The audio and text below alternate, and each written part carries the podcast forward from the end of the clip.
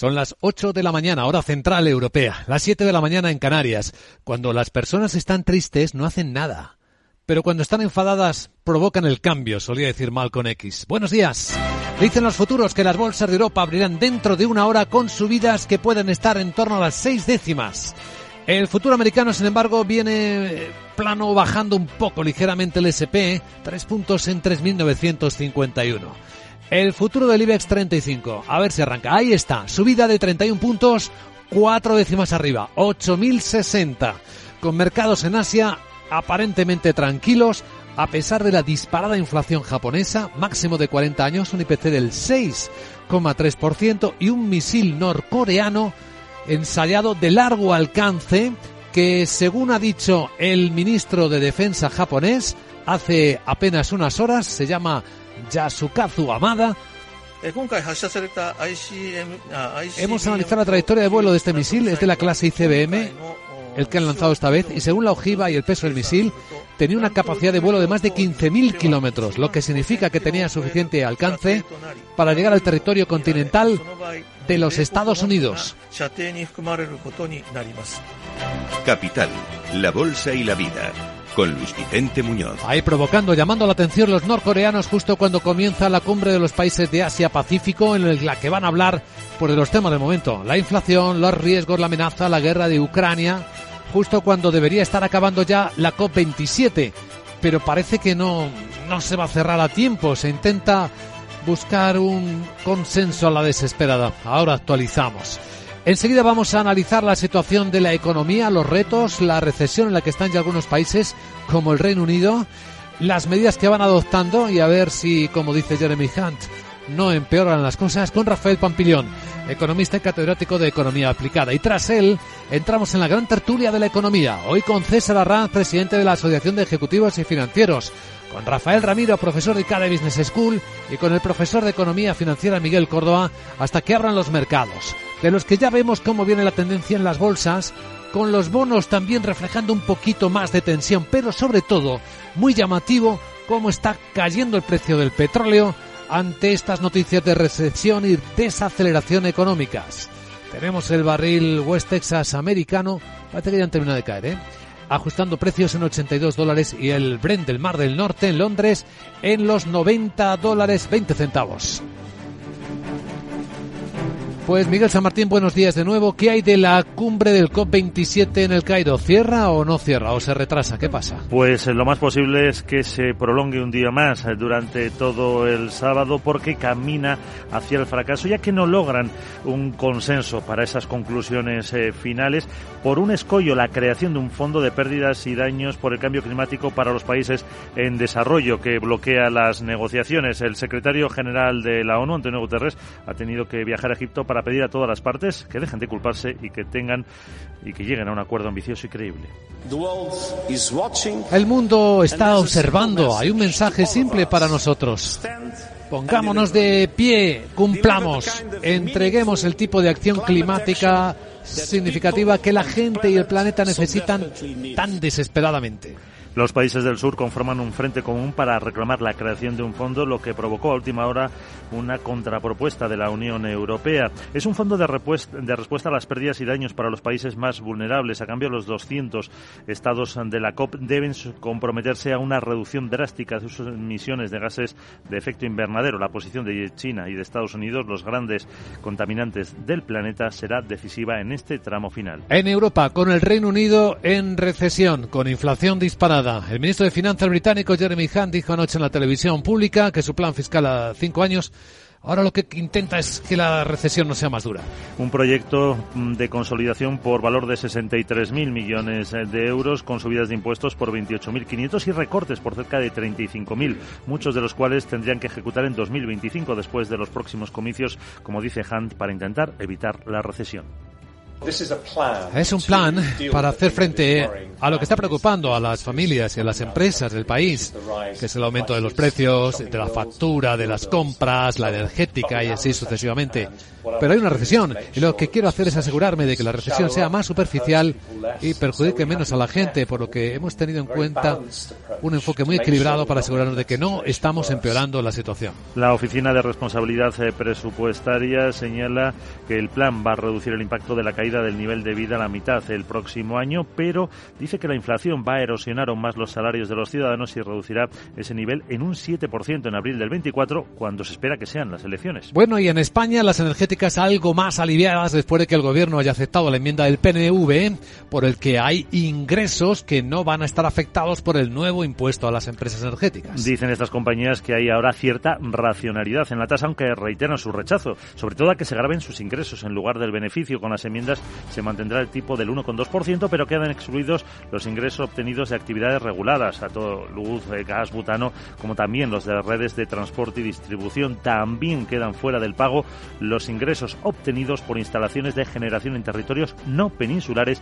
y la facturación obtenida fuera de España. La titular de Hacienda, María Jesús Montero, rechazaba anoche que las enmiendas vayan a ser sustanciales sobre su configuración y no quiso aclarar cómo afectará a la recaudación prevista. Y preocupados por la desaceleración y riesgo de recesión, la Alianza por la Competitividad de la Industria Española pide a la Comisión Europea dos años de plazo más para realizar los PERTE. Ahí se aunan las patronales de automoción, refino, alimentación o de materias primas. Solicitan que el plazo de la ejecución de estas inversiones sea del 2026 hasta el 2028, en especial el PERTE de descarbonización industrial, porque consideran que es una oportunidad histórica que no pueden perder. En la agenda, ¿qué oportunidades tenemos hoy de conocer cómo van las cosas? ¿Qué hay en tu agenda? Voz, buenos días. Sara.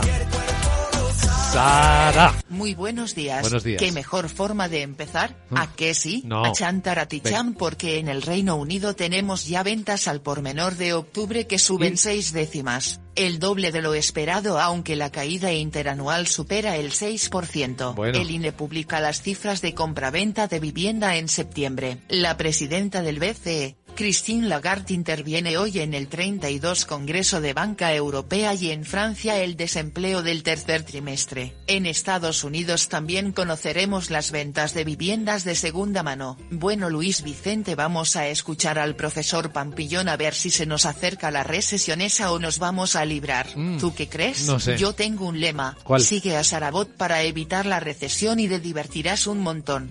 No tiene mucho sentido pero rima que es lo importante. Bueno. Jeje. Ya sabes que.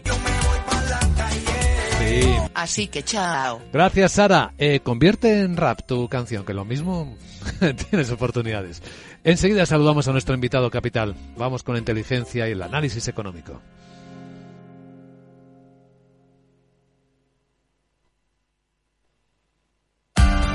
Capital Radio. Escucha lo que viene.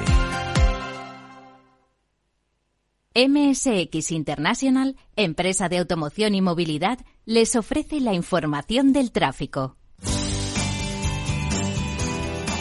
Un vistazo al tráfico en conexión con la DGT. Alba Aritz, buenos días. Buenos días. En estos momentos seguimos pendientes de un accidente que complica la entrada a Madrid por la 6 en Puerta de Hierro y que está ocasionando 3 kilómetros de retenciones. Además, otro alcance más, pero en Cantabria, en la 8 en Azas, dirección Gijón. También dificultades en todas las entradas a la capital madrileña. Lo peor lo encontramos por la 2 en Torrejón de Ardoz y Canillejas y también por la 5 en Arroyo Molinos. Además, dificultades en Barcelona, en la A2 de entrada por Molins del Rey, en Toledo, en la 42 en Illesca, sentido Madrid. También en las entradas Valencia de entrada por la CV35 en Paterna y por la V31 en Sedaví. En Murcia de entrada por la 7 en Espinardo y en Sevilla también de entrada por la 49 en Camas, por lo que les pedimos que estén muy atentos y por supuesto y como siempre que moderen la velocidad.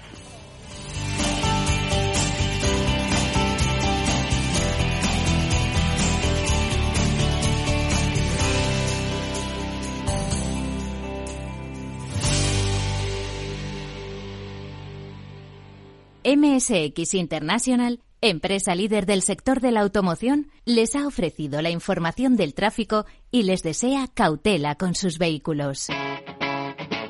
Capital Radio. Para ti, que eres autónomo, tienes una pyme, una empresa o eres emprendedor, en el ICO estamos contigo con una amplia oferta integral de financiación, apoyando proyectos de desarrollo sostenible y fomentando la innovación y la digitalización de las empresas españolas. Infórmate en tu banco en ICO.es o llamando al 900-121-121. ICO, creemos en ti, crecemos contigo. En tiempos de incertidumbre, nuestra fortaleza es la estabilidad. En Nordea, Pensamos que el equilibrio, la fiabilidad y la experiencia importan. Nuestra estrategia Stable Return muestra un sólido comportamiento en el largo plazo para sus inversiones. Invierta en estabilidad. Invierta en tranquilidad. Descubra más en nordea.es.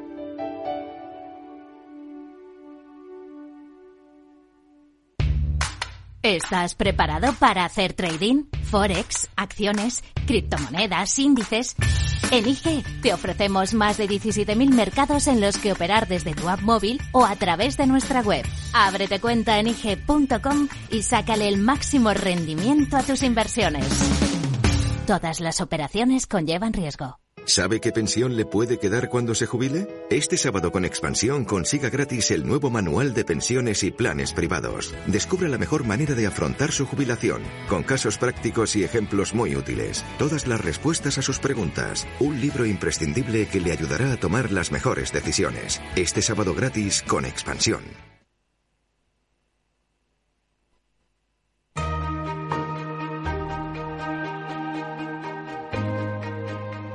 La entrevista capital.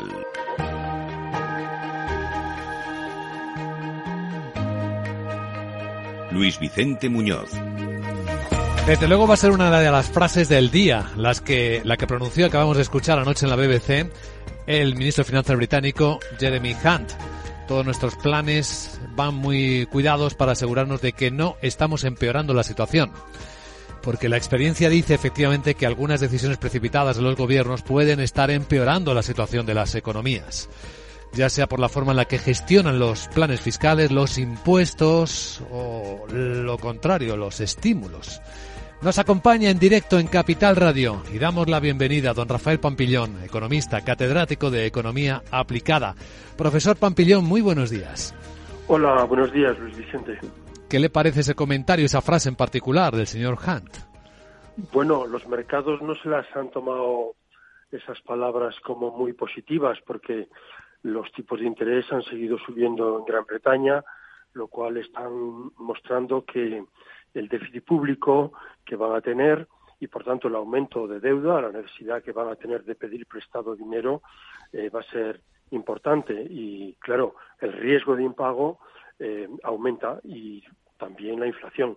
Con lo cual, eh, a mí me parece que eh, la política tiene que seguir ese camino, pero quizá se han quedado cortos, porque lo importante es reducir la inflación. Lo más importante en este momento es que Gran Bretaña baje ese 11,1% de inflación y eso va a llevar consigo eh, va a llevar consigo pues menor crecimiento de la economía. Ya están en, en deflación. De hecho, es una economía que está en una estanflación, que tiene mucha inflación y una caída negativa de su Producto Interno Bruto. O sea que eh, es una situación complicada. Lo importante es saber que la, que la bajada de, de la inflación depende de la política monetaria que está llevando el Banco de Inglaterra, que ya tiene los tipos por encima de los del Banco Central Europeo, los tienen el 3, nosotros en el 2, y también con la política fiscal, es decir, que hay que reducir más el déficit público,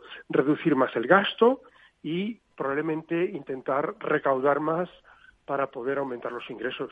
Ahí los mercados son, profesor, si me permite la expresión, la prueba del algodón. Son los que tienen que dar el aprobado final. Parece que entienden lo que están haciendo los bancos centrales, que es combatir la inflación, el principal problema, pero a quien están presionando de verdad es a los gobiernos, ¿no?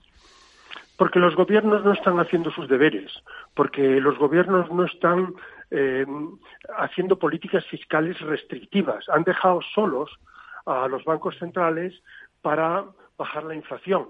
Y eso depende tanto de, de los gobiernos como de los bancos centrales. Entonces, nos podemos encontrar con una situación de tipos de interés muy altos y con déficits públicos eh, y eso hace que lógicamente la deuda, tanto la deuda pública como la deuda privada, tenga unos intereses eh, leoninos. Y es muy importante que los gobiernos sean conscientes de que también hay que hacer políticas fiscales contractivas. De hecho, eh, eh, lo que ayer nos dijeron es que el impuesto a sociedades lo iban a subir del 19 al 25%, que iban a reducir eh, la cantidad para pagar el tipo máximo, ¿no? De 150.000 libras a 125.000 libras. Es decir, van a recaudar más, van a subir eh, los tipos impositivos y, lo que es peor, van a subir el salario mínimo un 10%, ¿eh? una subida del salario mínimo del 10% que afecta a dos millones de británicos y que va a suponer mayores costes para las empresas y que va a generar más inflación y va a provocar, sin duda, más desempleo. O sea que esta subida del salario mínimo no sé qué pinta en un programa que debería ser mucho más austero. Pues aquí en España, profesor Pampillón, también se está ahora mismo estudiando subir el salario mínimo. Si traemos el enfoque a España, eh, un país cuyo gobierno insiste en que puede sortear la contracción económica, la recesión, ¿usted lo ve tan claro? Pues la verdad es que tenemos un Banco Central, el Banco Central Europeo, que sigue dispuesto a comprar deuda pública de los países periféricos, eh, un Banco Central Europeo que todavía facilita el crédito a determinados gobiernos y eso habría que desmontarlo. O sea, lo que habría que hacer es que las reglas fiscales volvieran cuanto antes a funcionar, porque no puede ser que un país como España, que esté creciendo por el gasto público y que esté aumentando la deuda, como vimos ayer, que había llegado a, los máximos históricos. En definitiva, creo que en España hay que controlar mucho más el gasto, y, intentar reducir el déficit público de una manera mayor, quitando lógicamente gastos que, que, no, que no afecten a la productividad, porque aquí lo importante es lo que ocurrió en Gran Bretaña a finales de los 70, que mm, eh, el Partido Laborista perdió las elecciones frente a Margaret Thatcher y lo que es más sorprendente, el Partido Laborista a finales de los 70 tuvo que pedir una ayuda al Fondo Monetario Internacional, cosa que no ha hecho que yo conozca ningún país eh, desarrollado, ningún país rico en el mundo, y eh, James Callaghan del Partido Laborista tuvo que perder las elecciones de manos de Thatcher. ¿Y qué hizo Thatcher? Pues políticas monetarias muy restrictivas, eh, ajustar los, los, presupuestos y luego empezar a bajar los impuestos. hay un precedente que nos está señalando que Gran Bretaña podría eh, podría quebrar. Es decir, en la medida en que su deuda cada vez tiene que pagar tipos de interés más altos, a lo mejor tendrá que volver, hay un precedente, tendrá que volver a pedir ayuda al Fondo Monetario Internacional.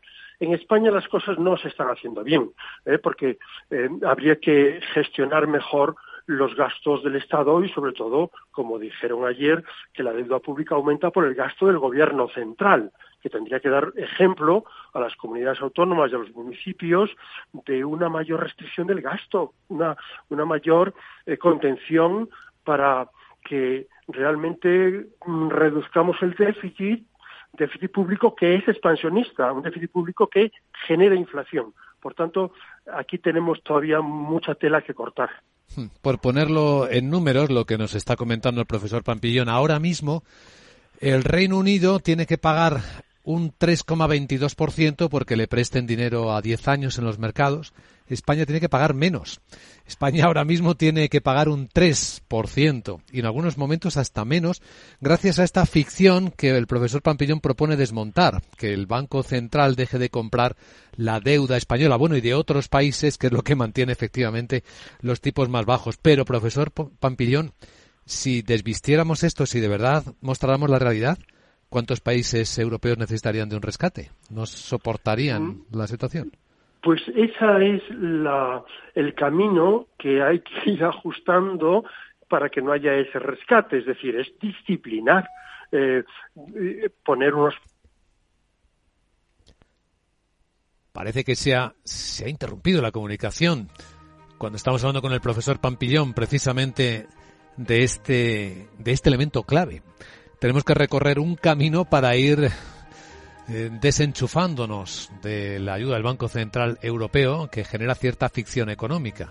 Pensar que un país como España ahora mismo puede financiarse a este tipo de interés no es real, solo existe un 3% real si una entidad como el Banco Central Europeo mantiene activo el programa de compras de deuda pública europea, no solo de España, ¿eh?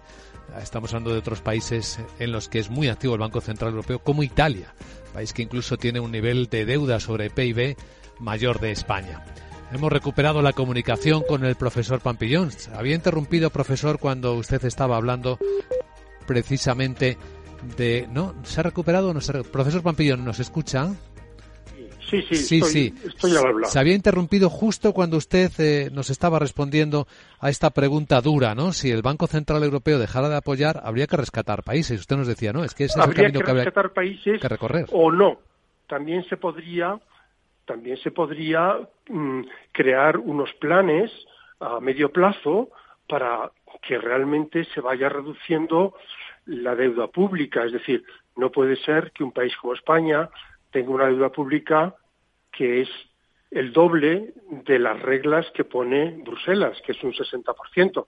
Nosotros tenemos un 117% según los datos de ayer. Entonces, ¿cómo podemos ir reduciendo esa deuda? ¿Cómo podemos ir reduciendo ese gasto? ¿Dónde hay que recortar? ¿Qué grasa hay que, que quitar? ¿Qué gastos suntuarios, qué gastos corrientes, qué gastos innecesarios tienen las administraciones públicas? Según el Instituto de Estudios Económicos, hay como unos 60.000 millones de euros que podríamos reducir si, si, si pusiéramos un esfuerzo en quitar esos gastos tan innecesarios. O sea que no necesariamente tendríamos que ir a una suspensión de pagos y que nos rescataran, sino hacer que se cumplan las reglas de una manera eh, menos eh, menos laxa que, la que tenemos ahora. Es decir, a mí me parece que, que, España podría ajustar más. No podemos seguir creciendo aumentando el gasto público y más el gasto público que es innecesario. Pues ahí está una de las claves más importantes que comprender en este instante. Don Rafael Pampillón, muchísimas gracias por compartir su visión en Capital Radio, profesor, y hasta una próxima ocasión. Muchas gracias, Luis Vicente. Buenos días.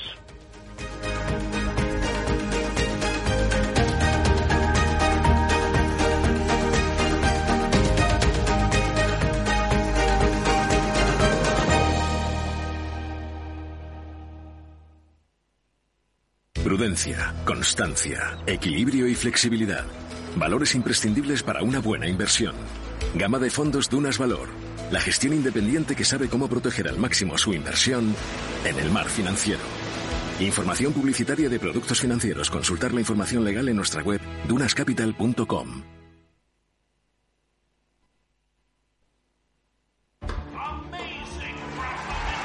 En Santander Private Banking sabemos que cada victoria es el resultado del esfuerzo, el compromiso y la confianza de aquellos que nos apoyan. Por eso, como hace Rafa Nadal en cada punto, buscamos la excelencia para nuestros clientes trabajando con un modelo de asesoramiento especializado, lo que nos ha llevado un año más a ser reconocidos como la mejor banca privada de España por la prestigiosa revista de Banker. Santander Private Banking. Cada victoria nos empuja para seguir mejorando. ¿Busca una plataforma de trading potente? Con CMC Markets tendrá herramientas de trading de nivel institucional en sus manos, con más de 115 indicadores técnicos, osciladores, agenda macro, análisis fundamental de Morningstar. Descubra todo lo que necesita nuestra plataforma de manera gratuita. Opere con el mejor. Pruébelo sin compromiso con una cuenta demo. Entre en cmcmarkets.es o llame al 911 140 700. CMC Markets. Más de 30 años siendo su broker online de confianza. Los CFD son instrumentos complejos y están asociados a un riesgo elevado de perder dinero rápidamente debido al apalancamiento. El 78% de las cuentas de inversores minoristas pierden dinero en la comercialización con CFDs con este proveedor. Debe considerar si comprende el funcionamiento de los CFDs y si puede permitirse asumir un riesgo elevado de perder su dinero. ¿Sabe qué pensión le puede quedar cuando se jubile? Este sábado con Expansión consiga gratis el nuevo manual de pensiones y planes privados. Descubre la mejor manera de afrontar su jubilación, con casos prácticos y ejemplos muy útiles. Todas las respuestas a sus preguntas. Un libro imprescindible que le ayudará a tomar las mejores decisiones. Este sábado gratis con expansión.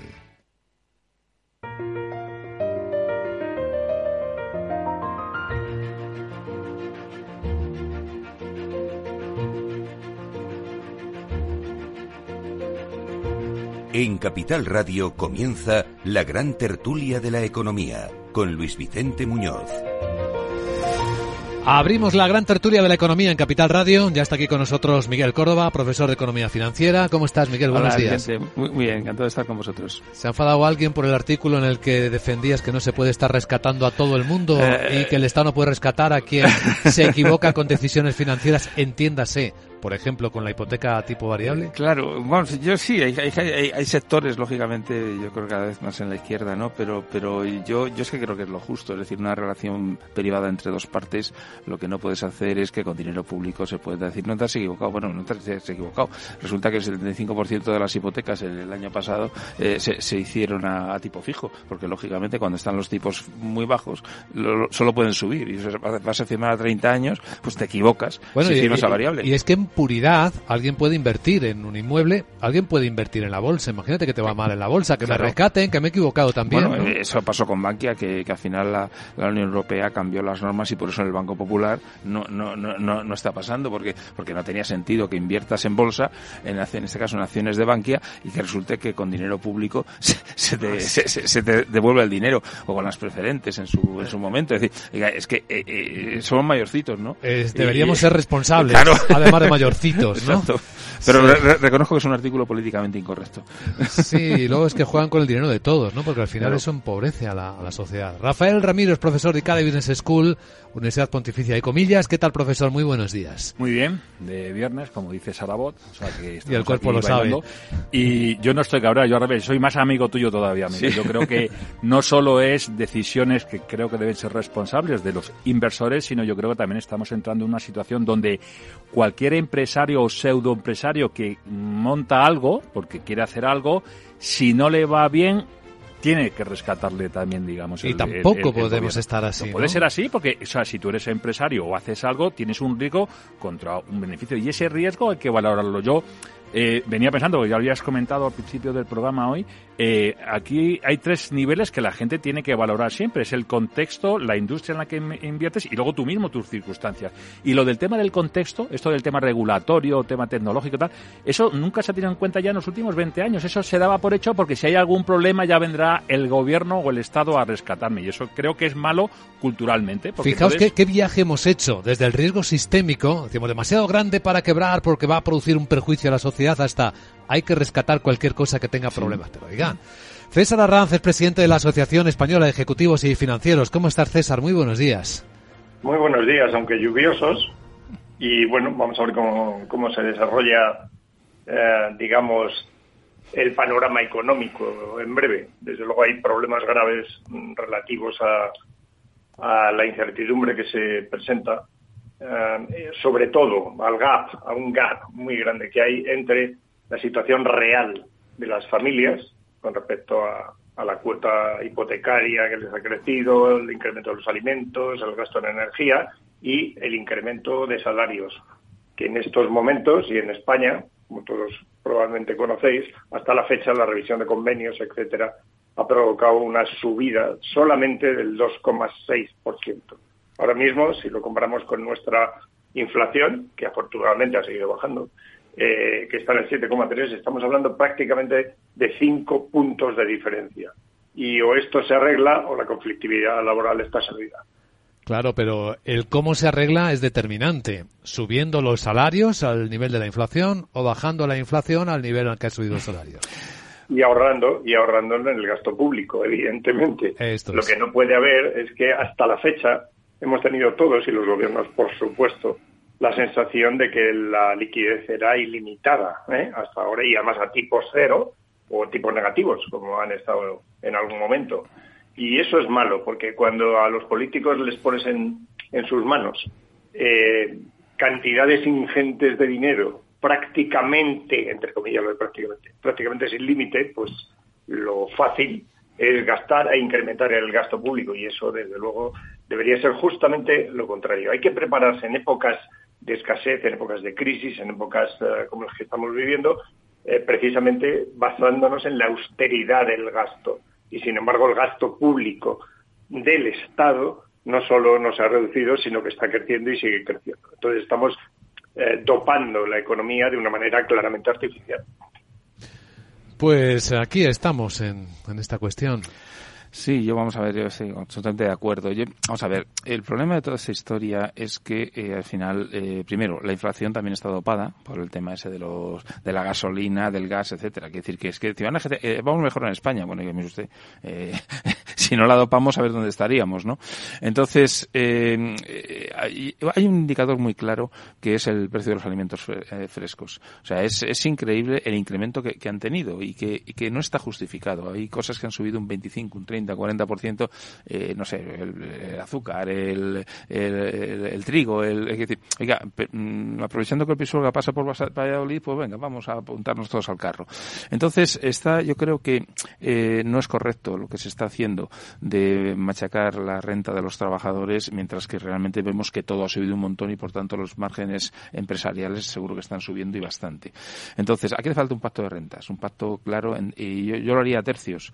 Eh, por un lado, el, gobierno puede hacerse cargo de un tercio de la subida de la inflación mediante bonificaciones fiscales, por otro lado otro tercio que bueno pues que lo asuman los empresarios y que ganen a menos y por otro lado pues el, tercio restante pues que sea subida de, salarios en los convenios. O sea al final lo que no puedes hacer es quitar renta disponible como se ha quitado en un país en que los salarios son especialmente bajos eh, y, la patronal pues decir que pasa del tema. Yo creo que eso es un error que va a provocar eh, conflictividad social en los próximos dos o tres meses y es lo que menos le interesa a España como país, eh, porque nuestra situación económica, nuestras cuentas públicas son eh, realmente eh, muy débiles y podemos llegar a, tener unos problemas en el 2023 muy muy importantes. hay, un dato que, hay un dato que apoya lo que estamos diciendo. por ejemplo, estoy hablando otra vez del gap entre los, el incremento de costes para una familia, o de gasto, mejor dicho, eh, y precisamente los salarios. Hay una estadística que acaba de publicarse donde el 40% de los salarios fueron como mucho, como mucho, igual al SMI en 2021. Es decir, esto ya es un dato real, cerrado y, contrastable al 100%. Eso quiere decir, en grandes líneas, ¿eh? que eh, una familia, en un porcentaje altísimo de toda la población trabajadora, ha tenido unos ingresos de mil euros o por debajo de mil euros.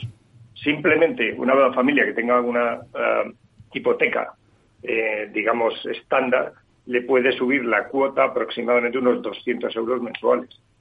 Ya me dirán, solamente con ese efecto, no voy a meter el, efecto de los alimentos que han subido un 15% y por tanto eh, se han disparado también. De verdad que estamos ante un panorama donde el gobierno y, en términos generales las políticas que se aplican yo creo que van justo en el camino equivocado. Como decía Jeremy Hunt, a ver si lo están empeorando. Porque aquí lo que se trataría es el de cortar la raíz del problema, ¿no? La inflación, que es la que hace subir los tipos de interés y las hipotecas. Bueno, yo retomando lo que decía Miguel, el enfoque de a, ¿no? de a tercios, ¿no? Comentabas, ¿no? Yo creo que hay que ir un, en ese tercio un paso más allá. O sea, dentro de las rentas, yo me voy, a ejemplo, a los pensionistas. ¿No? que ahora se le sube por el IPC. Eh, el que tiene la pensión máxima, que en algunos casos está cerca de 3.000 euros, le tiene que subir un 7, un 8%. O sea, yo creo que en los sectores industriales habrá sectores que lo están sufriendo mucho y que están teniendo mucha pérdida en el tema, por ejemplo, de cerámica, ¿no? Entonces, no todas las industrias o todo el sector empresarial tiene que llevarse ese tercio. Yo creo que hay que ir un segundo, un tercer paso, igual que las familias, yo, una subida de 200 euros, seguro que para muchas familias es difícil, pero, pero yo creo que también culturalmente, y no viene de ahora, sino que viene de los últimos 10 o 15 años, con esa filosofía que hemos comentado al principio de la, de la tertulia, de que aquí siempre el Estado te va a salvar, estamos creando una cultura donde cuando llega a un, a un, un problema, a una situación límite en una familia, el Estado siempre te va a hacer yo lo siento, pero yo, he visto mucha gente que, tiene problemas para llegar, pero la, la camiseta de, de, Messi de 80 euros se la siguen comprando al chico, ¿no? Por, la filosofía de dónde pones el dinero. No tenemos hijos porque tener un hijo cuesta muchísimo dinero y no lo puedo tener, sí, pero no renuncias a ciertos viajes o ciertas salidas. Entonces, creo que hay que hacerte un poco de bisturí en a quién se le ayuda y cómo se le ayuda. Y creo que eso, mm, café para todos, no vale. Bueno, culturalmente hay que aceptar que esto empobrece y estamos reflejándolo. No solo son los 200 euros más de la hipoteca, tienes otros 200 en la subida de la factura energética. Más lo que venga, ¿eh? porque ahí tenemos un impuesto saliendo del horno, eh, o dos impuestos, uno de los bancos que nos van a transmitir a los usuarios, somos todos usuarios de bancos, y otro a las energéticas. Ahora comentamos cómo ha quedado, ¿eh? pero que también vamos a pagar, a ver cuánto más. Y esto es una decisión del gobierno. Ojo, ¿eh? En un instante, la gran tertulia de la economía.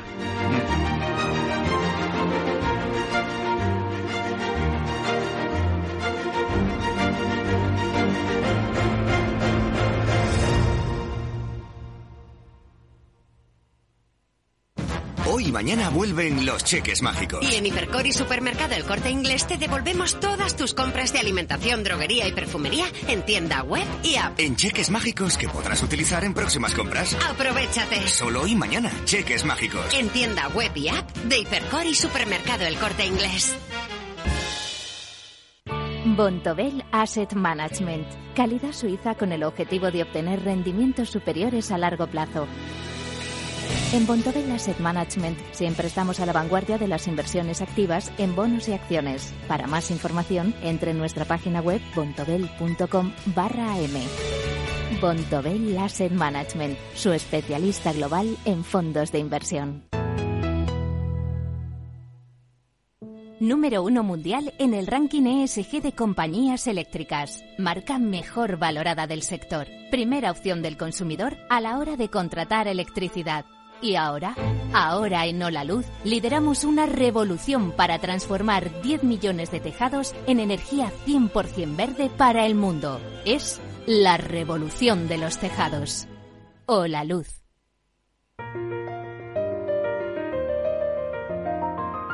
La gran tertulia de la economía solo en Capital Radio. Os avanzo que las bolsas de Europa van a abrir dentro de 25 minutos con una subida suave, bueno, en torno a las seis décimas, según apunta el futuro del Eurostox, o las siete, según el futuro del IBEX, en 8.086, aunque el futuro del mercado americano está prácticamente plano. Que el futuro del IBEX esté un poquito mejor, quizás tenga algo que ver con la última rectificación del gobierno, sobre cómo va a salir del Parlamento el impuesto extraordinario, lo llaman, ¿no?, de solidaridad a las empresas energéticas, que vamos a comentar ahora en la tertulia. Los datos los veo en las pantallas de XTV. Si inviertes en bolsa, esto te interesa. XTB tiene la mejor tarifa del mercado para comprar y vender acciones y ETFs. No pagues comisiones hasta 100.000 euros al mes. Si inviertes en bolsa o quieres empezar, más sencillo imposible. Entras en xtb.com, abres una cuenta online y en menos de 5 minutos compra y vende acciones sin comisiones. Además, te atendemos 24 horas al día. ¿A qué esperas? Más de 500.000 clientes ya confían en xtb.com. Un broker, muchas posibilidades. xtb.com. A partir de 100.000 euros al mes, la comisión del 0,2% mínimo 10 euros. Invertir en En la gran tertulia de la economía seguimos en directo con César Arranz, eh, con Rafael Ramiro y con Miguel Córdoba. Bueno, aquí tenemos un, un cambio más de los trámites parlamentarios, de las decisiones, de las propuestas del gobierno, y es sobre el gravamen a las empresas energéticas. El cambio de última hora, pues eh, rectifica el planteamiento inicial y deja fuera de eh, la base imponible, del hecho imponible de las empresas energéticas, todos los ingresos regulados. Ha sido una presión del Partido Nacionalista Vasco, una enmienda del Partido Nacionalista Vasco, la que le ha hecho cambiar, además y mayor explicación, al Gobierno, al PSOE y a Unidas Podemos. Ingresos eh, regulados que al quedar fuera de tributación, de este tributo nuevo, o como lo llamemos, porque no nos hemos puesto de acuerdo ni en el nombre, si es una tasa, es un tributo, ¿qué es? Pues beneficiaría o perjudicaría menos, por ser más precisos, a, a Iberdrola, a Naturgy o a Endesa. ¿Habéis visto los cambios que os parecen? Aunque sigue siendo una tasa sobre ingresos, no sobre... Los beneficios, sí. Beneficios. Pero eh, tiene sentido que sea sobre ingresos, porque ten en cuenta que la cuenta de resultados, la cascada de resultados puede estar influida por numerosas cosas. Entonces, claro, tú no puedes hacerla sobre beneficios porque entonces dice, bueno, pues voy a ponerme a dar bonos y stock option a mis empleados. Pero esa es la salud real de una empresa. Puedes estar machacando a una empresa que no tiene beneficios. Claro, pero... Si le castiga los ingresos. Eh, sí, lo que pasa es que es mucho más justo el tema de ingreso. Y lo que han hecho el PNV es todo lo racional del mundo, porque Iberdrola es una multinacional que obtiene en muchos países eh, muchos beneficios. y efectivamente. no se graba los de fuera. Exactamente, eso no tiene sentido. Y la tarifa regulada, pues ya está bastante regulada por el gobierno. Solamente dejar la parte libre. Yo creo que es una buena enmienda que no lo ha sentado nadie a Podemos, que en el fondo yo creo que el, decreto lo había redactado Podemos. Entonces, eh, por, con lo cual las energéticas se quedan a un nivel, yo creo que bastante razonable. El de la banca, pues yo creo que no está de acuerdo nadie con él, incluida Europa ni nadie y tal. Y ese, bueno, pues eh, no sé cómo lo harán al final. Eh, vamos a ver el debate, vamos a ver cómo queda, pero el de las energéticas yo estoy absolutamente de acuerdo y creo que ha sido bueno. Yo creo además que, que hacerlo por ingresos, Luis Vicente, puede tener sentido en el sentido que si tú compites en un mercado, todo el mundo tiene que competir con las mismas reglas, ¿no? El hecho de que uno gane dinero o no gane dinero no quiere decir que le tengas que ayudar más o menos. O las reglas, tú compites en ese mercado y aquí hay, como tú dices, o un impuesto una, un tributo mm, para los que compiten en ese mercado. Esa es la manera de hacerlo. Y efectivamente, entrar a temas contables no, no, no tendría sentido. Por otro lado, mmm, hace creo que, bueno, cuando lo anunciaron hace tres o cuatro semanas, aquí lo comentamos, ¿no? Estamos en época electoral, entonces ya salió el mensaje y ahora se va ajustando en función de las, de las presiones de, los de los socios. Entonces, a ver cómo cabe. claro. mensaje. Ya lo vendieron, acuérdate, lo comentamos aquí. O sea, el mensaje ya estaba vendido para quien lo lanzó, lo de Podemos, ¿no? Y ahora ya ajustarán hasta donde llegue. El problema es las cuentas, unas cuentas que ya están a punto de aprobarse y que tienen ahí unos numeritos que ya sabemos que como todo, ni por arriba ni por abajo se van a cumplir. Aquí César Arraz puede hacernos un buen juicio. César. Bueno, yo primero decir que eh, lo que se ha planteado, o por lo menos lo que está en marcha para su aprobación, en este caso, es grabar el 1,2% de la cifra de negocio de 2022 y 2023 eh, a todos los operadores principales del sector que ya en el año 2019 hayan superado los mil millones de ingresos. Hombre, hay una variación respecto a, al enfoque anterior, que desde luego era totalmente depredador y no tenía ningún sentido, porque efectivamente cuando vas a grabar directamente los resultados o el beneficio, eh, ahí hay una mezcla dentro de una eléctrica en un negocio regulado eh, y por tanto no, no, es libre tu capacidad de, de, acción sobre una serie de ingresos donde eh, en esas tarifas reguladas y además por ley pues la capacidad del operador es prácticamente nula. Es la, estamos de lo que diga eh, el gobierno. Yo creo que en este caso eh, estamos hablando sobre todo de un impacto que podría, según un informe de, de Metis, suponer aproximadamente 2.000 millones de euros de ingresos para el Estado. Bueno, yo aquí lo que tengo que decir es que me parece que es muy sencillo por parte de, del gobierno eh, el ver, como siempre hacen, dónde hay dinero y cantidades ingentes de dinero. Pues en las eléctricas, en los bancos, fundamentalmente. Y entonces voy donde me va a resultar, resultar fácil eh, incrementar una recaudación que, por cierto, tiene otros, otros efectos claramente negativos. Porque si se produce este incremento de, un coste en la cuenta de explotación, lo que va a ocurrir es que va a haber que reducir los dividendos lo cual ya es negativo para la propia compañía. Y el segundo efecto es la reducción de las inversiones.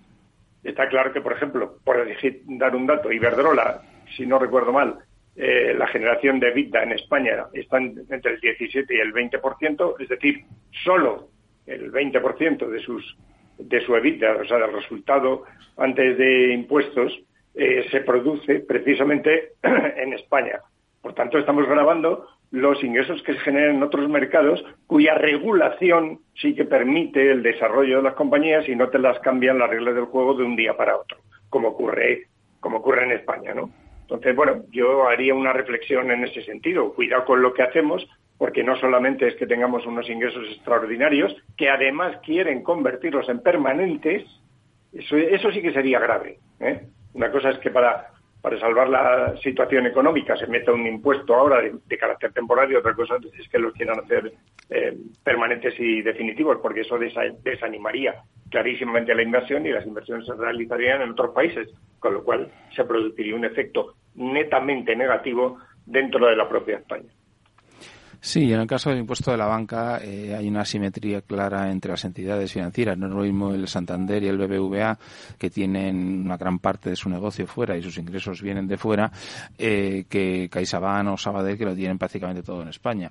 Es decir, eh, realmente una tasa global en el caso de la banca, que esa todavía creo que no la han definido todavía, ya veremos en el debate parlamentario, pues de nuevo haría unas asimetrías muy fuertes. O sea, yo creo que, que, que es una situación complicada y que lógicamente las entidades radicadas en España sufrirían mucho más.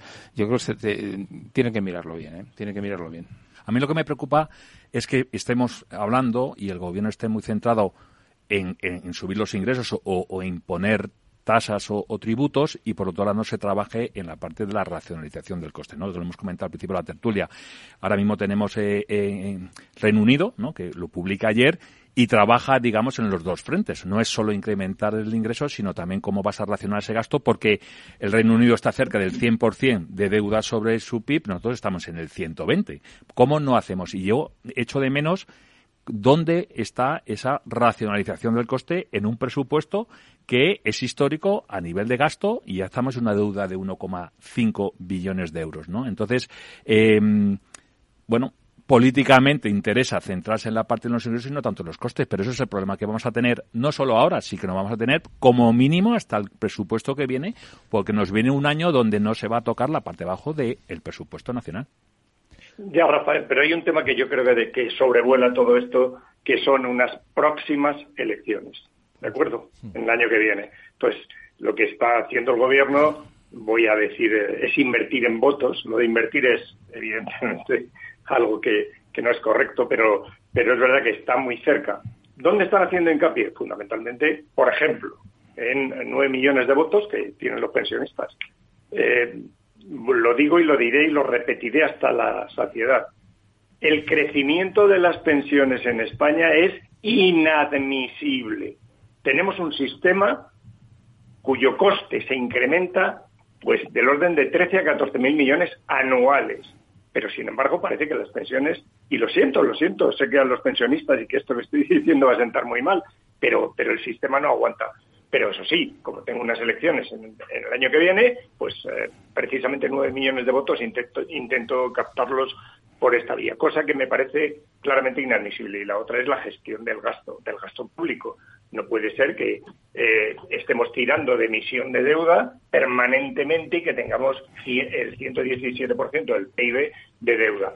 Cuidado, me preocupa relativamente en el sentido en que tanto los plazos como los tipos están, eh, digamos que van a, estar con nosotros durante un tiempo en lo que se refiere a la deuda y por tanto no va, no va a haber un eh, efecto inmediato en incremento del servicio de la deuda, pero lo va a haber posteriormente. Y sobre todo, y vuelvo a repetir, como acabas de decir, es muy importante controlar el, eh, gasto público y el ejemplo más cercano lo tenemos en el propio Reino Unido, donde la inflación la tienen al 11%, la política monetaria les lleva a unos tipos de interés del 3% y ahora mismo acaban de plantear medidas de reducción del gasto público de 55.000 millones. Nosotros no solo nos reducimos, sino que seguimos incrementando el gasto público, con la esperanza de que, bueno, ya vendrá, ya vendrá, ya lo haremos, eh, y tenemos una situación que de verdad no se, no se puede sujetar en el medio y largo plazo. Y un poco, eh, si me permitís un minuto,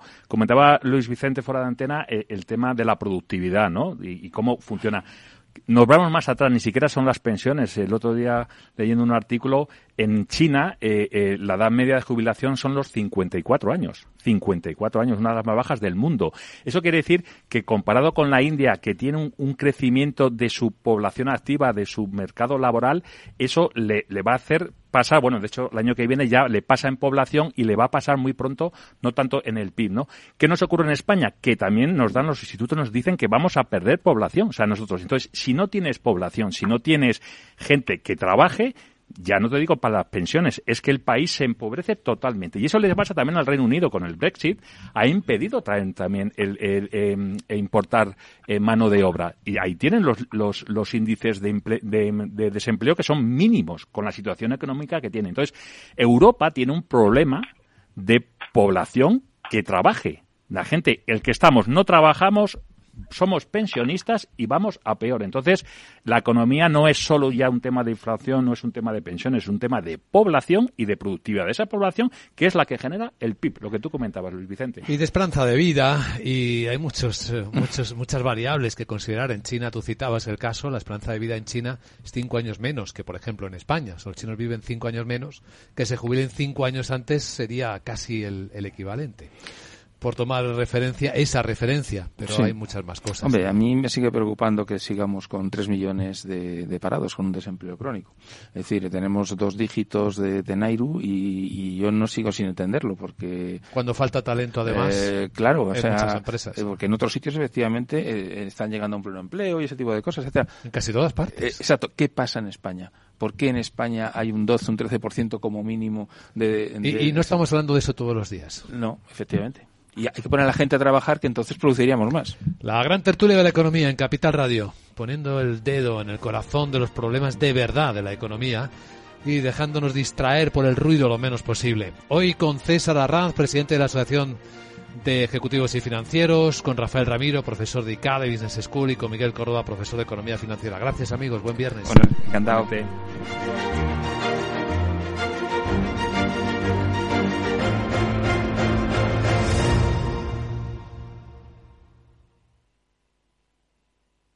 Hoy en día encontrar la herramienta que pueda resistir el paso del tiempo es fundamental en la renta fija. Es por eso que MFS Investment Management adopta un enfoque Active 360. Visite mfs.com barra Active 360. Algunos dicen que el metaverso será solo virtual, pero un día los agricultores usarán la realidad aumentada para analizar sus tierras y simular el riego que necesitan para mejorar sus cosechas y los técnicos de planificación urbana diseñarán en el metaverso soluciones para reducir los atascos. Puede que el metaverso sea virtual, pero su impacto será real. Descubre todo lo que Meta está desarrollando para el metaverso en meta.com barra metaverse impact barra ES. ¿Te interesa la bolsa?